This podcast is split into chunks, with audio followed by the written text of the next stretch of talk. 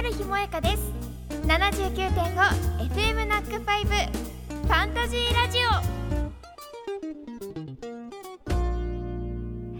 インタマ 379.5FM ナックファイブ春日萌香がお送りしているファンタジーラジオ。この時間は春日と埼玉はしょいたい市の川内あやちゃんあやちが埼玉県内の興味深いスポットやイベントを実際に訪ねて取材。 interesting な埼玉の魅力を1ヶ月にわたってご紹介するインタマ3今月ご紹介しているのは所沢。図書館博物館美術館を融合した5階建て複合文化施設角川武蔵野ミュージアムの4階。本棚劇場の次に私たちが向かったのは1階のグランドギャラリー。現在開催されている興味深いイベントにお邪魔しました。角川武蔵野ミュージアム1階グランドギャラリーで開催されています。体感型古代エジプト展ツタンカーメンの青春を見てきました。はい私実はあの冬にエジプトに行く予定がありまして、これすっごく楽しみにしてました。こちらね、うん、えーと、7月1日から11月20日までの、ま、期間限定で行われてるんですがもうそれがもったいないぐらいに、ツタンカーメンのさまざまなね顔を知ることができましたね。生きてらっしゃる期間はかなり短かったそうなんですけれどもあこんな風にえーね、ずっと眠られていたんだなとか、知らないことがいっぱいあったのでたくさんの人に見ていただきたいと思います。引き続きですね角川武蔵野ミュージアム広報の斉藤さんいらっしゃってます。お話を伺っていけたらと思います。お願いします。非常に貴重なレプリカがあるということで私たち感動しました。はいそうですね。こちらは世界に3セットしかないというあのスーパーレプリカというものになりますねでまあレプリカとはいえども本当に超複製のものになっておりますのででなおかつそれがガラスケースの中に入っていないというもう本当に間近で見られるという迫力があるかと思います。ツタンカーメンというとどうしてもあのマスクだけが印象的なんですがあんなに8段階ですか？の棺の中に入っていたというのは初めて知りました。そうですねあの人型の棺の中に入っているというイメージが一般的には強いのかなと私も、ね、ずっとそう思っていたんですけれども実はあんな風に厳重にもう何層にもなって入っているっていうのはすごく発見でしたね。マトリョーシカみたいでしたよね。人型の棺に人型の棺がかぶさって、そのままた人型の棺で四角いね棺にも入っているという。そうですね。人型棺がまあ3層ですか。であの逗子と言われるこの大型の箱の中にそれがどんどん収められていくっていうのがまたすごい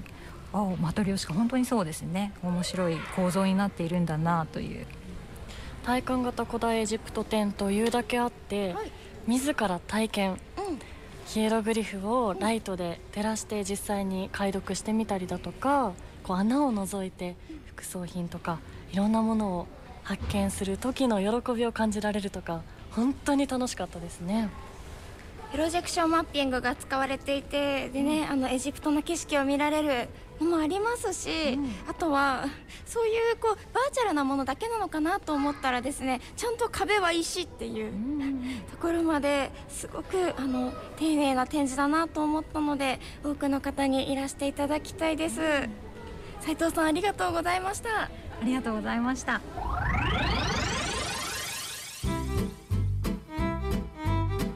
レポートの中では棺の話をしておりました。キンキラのねきらびやかな巨大な棺。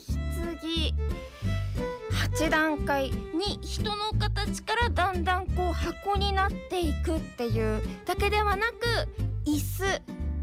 ツタンカーメンのマスク、まあ、逗子と言われる他の箱型家具などさまざまなレプリカを見ることができるのですがそれらのレプリカのすごいところは大きさと細かさなんですよ。棺の巨大さ。でも近くで見ると象形文字の一つ一つまでねしっかりと細かく彫られて再現されてるんです。で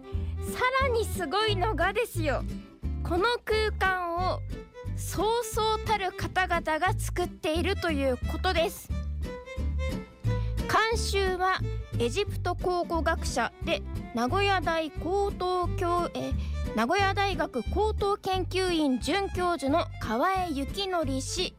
そして空間設計デザインも入られてましてこの方は映画「オールウェイズ三丁目の夕日」で日本アカデミー賞最優秀美術賞を受賞した美術監督のジョージョ・アンリ氏。さらに音楽。音楽監督は機動警察パトレーバーや広角機動隊の劇場版楽曲を作曲した河合健二氏が担当しているという。でね河合幸則さんのコラムがこう壁に貼られてるんですけれどもこれがですねツタンカーメン先ほども言ってましたが、まあ、亡くなったのは19歳で王になったのは、まあ、8歳から9歳くらいと言われてるんですよね。で彼が、まあ、生きていた時代は多神教から一神教に変わりまた多神教に戻ったとされる、まあ、大混乱の時代なわけですよ。という情報を知ってから彼がいたとされる再現された部屋ね玉座が置かれて装飾品が置かれてっていうところを見てると